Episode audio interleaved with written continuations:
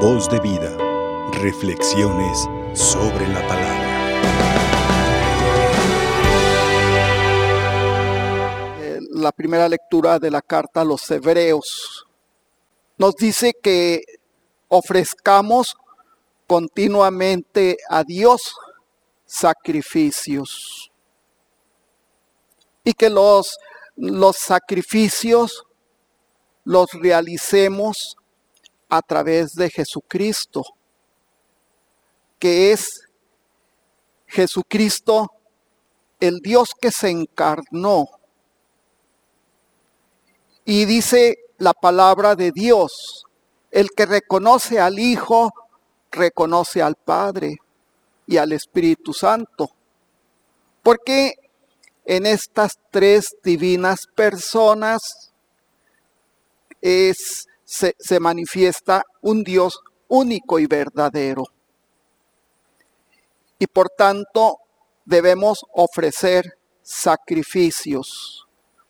Y ofrecerle a Dios sacrificios es pues ofrecer nuestras vidas, ofrecer a Dios nuestros trabajos, todas nuestras actividades, ofrecer a Dios todas nuestras enseñanzas que nosotros realicemos en bien de la evangelización. Ofrecer a Dios nuestros días. Cada día, cada momento de nuestra vida debe, debe ser un ofrecimiento a Dios. Y nos dice pues que debemos estar ofreciendo sacrificios continuamente. ¿Qué significa que nos dice la carta a los hebreos que debemos ofrecer sacrificios continuamente?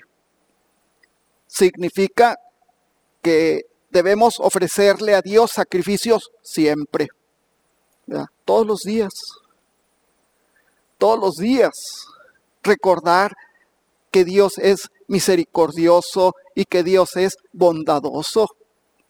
Así como todos los días comemos, todos los días trabajamos, todos los días eh, realizamos nuestras actividades, también debemos de ofrecer sacrificios, todos los días. No únicamente cuando tenga ganas, o cuando o cuando me aprietan los problemas y decir, ay, tengo estos problemas, ahora sí voy a acercarme a Dios para que me ayuden mis problemas. No, todos los días tenemos que ofrecer nuestros sacrificios a Dios. Y por tanto, quiero fijarme en, en otra actitud que nos presenta eh, esta carta a los hebreos, donde dice que todos nosotros debemos ser generosos, la generosidad, ¿verdad? ¿Qué significa que nosotros seamos generosos? Significa que nosotros también debemos saber compartir lo que Dios nos da, nuestro tiempo, nuestra amistad, nuestro eh, compartir nuestros sacrificios que nosotros realicemos en bien de los enfermos, en, en bien de los necesitados. Así también tenemos que ser generosos, así como Dios nuestro Señor es generoso, porque Él vino a dar la vida y a darla en plenitud, porque Él quiere que todos nosotros también le sepamos, sepamos tener como ejemplo las acciones de Jesús, que, que es eh, generoso eh, y que viene a entregar la vida totalmente hasta derramar su sangre por cada uno de nosotros. Por tanto, pues hermanos, practiquemos la generosidad. Y también nos dice que todos nosotros eh, debemos practicar la obediencia. Dice, sean obedientes a, a, sus, a sus pastores. ¿Y quiénes son los pastores? El pastor es aquel que cuida sus ovejas. Ese es el pastor.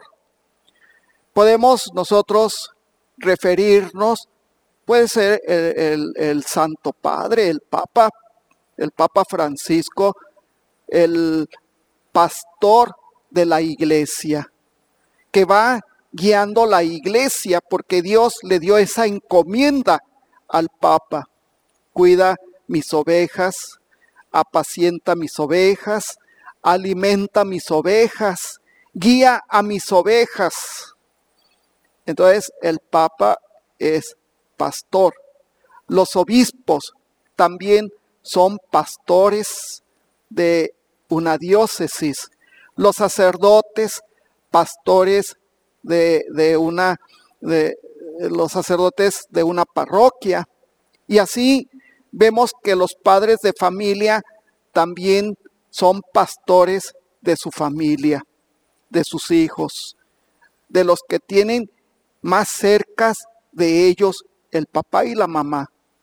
Todos somos pastores y todos todos debemos obediencia y el respeto a nuestros pastores. Por eso también tenemos que obedecer a nuestros padres, respetarlos, amarlos, obedecerlos, porque pues ellos, si nosotros vemos eh, la actitud de la gran mayoría de los padres, de los que son padres y que son responsables, pues hacen hasta lo imposible en bien de su familia, en bien de sus hijos. Y, y todo lo dan por sus hijos. Esos son los buenos padres de familia. Y por tanto, pues de ahí nacen también los buenos ciudadanos, cuando los padres saben dar a los hijos buenos valores.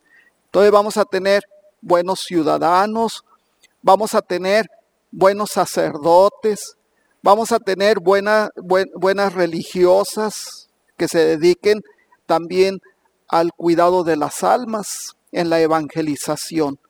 Por eso pues tenemos que nosotros eh, también saber, saber ser obedientes a nuestras legítimas autoridades, ¿verdad? Llámense sacerdote, el obispo, el papa, nuestros padres, ¿verdad? Aquellos que tienen la autoridad sobre nosotros y que sabemos también que tenemos que aprender a ser obedientes y a saber estar con ellos y a saber también eh, responder a todo lo que ellos hacen por nosotros. Entonces, hermanos, aquí es donde tenemos que practicar la obediencia. Por eso nos habla eh, la carta a los hebreos estos tres aspectos. Dice la, alabanza, el sacrificio, la alabanza, eh, la generosidad y la obediencia. Y así vemos, si nosotros aplicamos el Evangelio ahora de San Marcos, capítulo sexto, donde los apóstoles y Jesús pues no tenían tiempo ni para descansar, ni para comer, ni para, ni, ni para darse un tiempo para ellos, porque siempre estaban trabajando llevando el mensaje, alentando a las personas. Era mucho el trabajo que tenían. Y cuando llegaron con Jesús, después de las faenas, pues Jesús dice, vamos a un lugar solitario para que descansen.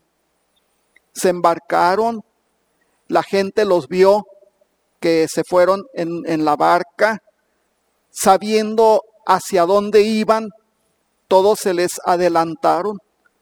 Y cuando ellos llegaron a aquel lugar que iban a descansar un poco, ¿qué fue lo que pasó? Había una gran multitud. Una, una gran multitud a la que pues siguieron, siguieron ellos eh, atendiéndolos. ¿Verdad? ¿Cuál descanso? no había descanso. Jesús, Jesús dice, yo he venido para que tengan vida y la tengan en abundancia. Por eso dice, el buen pastor es aquel que cuida las ovejas, que las apacienta y que las alimenta. Entonces, no importando si, si hay tiempo de dormir o, de comer, no, atender al necesitado, al pobre, al que sufre, al que necesita palabras de, de aliento. Y ahí es donde tenemos que realizar nuestra labor como bautizados, porque todos como bautizados adquirimos una triple misión, la de ser sacerdotes, profetas y reyes. Quiero por último recalcar un poquito la fiesta que estamos celebrando de, de los santos Pablo Miki y compañeros mártires, que fueron martirizados y fueron crucificados en Nagasaki, en Japón. Entre ellos a San Felipe de Jesús, el primer santo mexicano, que en el año de 1597 fueron crucificados eh, y fueron eh, atravesados por lanzas, ¿verdad? 26, 26 mártires. Eran eh, entre ellos sacerdotes, misioneros, laicos, hasta niños, ¿verdad? Niños que, que también fueron martirizados. Pues ahí tenemos el ejemplo de estos mártires, estos mártires de Japón, ¿verdad? Que, que dieron la vida con valentía. Y vemos cómo el Papa en el año 1800, 1862, el Papa eh, Pío IX, pues los eh, canonizó a todos estos santos, santos valientes, mártires que dieron la vida por el Evangelio y por Jesús. Pues ahí tenemos el ejemplo de estos santos, entre ellos San Felipe, santo mexicano, que, que nació en la Ciudad de México y que él podía haberse librado, haberse librado porque él venía precisamente de Manila, que entró con los, con los, con los franciscanos. Él tenía, venía hacia México a ordenarse sacerdote y en el trayecto su barco encalló en las playas de Japón y él pudo haberse, él pudo haberse, este, mm, eh, pudo haberse salvado del martirio, pero sin embargo él se hizo solidario. Con valentía San, San Felipe, él entrega su vida a Dios. Y sus últimas palabras fueron, Jesús, Jesús, Jesús. Encomendémonos a estos mártires valientes que dieron su vida eh, en Japón, entre ellos San Felipe, y pues nos ponemos bajo su cuidado y protección también de ellos, su intercesión antes, ante Dios por bien de toda la humanidad. Que así sea. Voz de vida. Reflexiones sobre la palabra.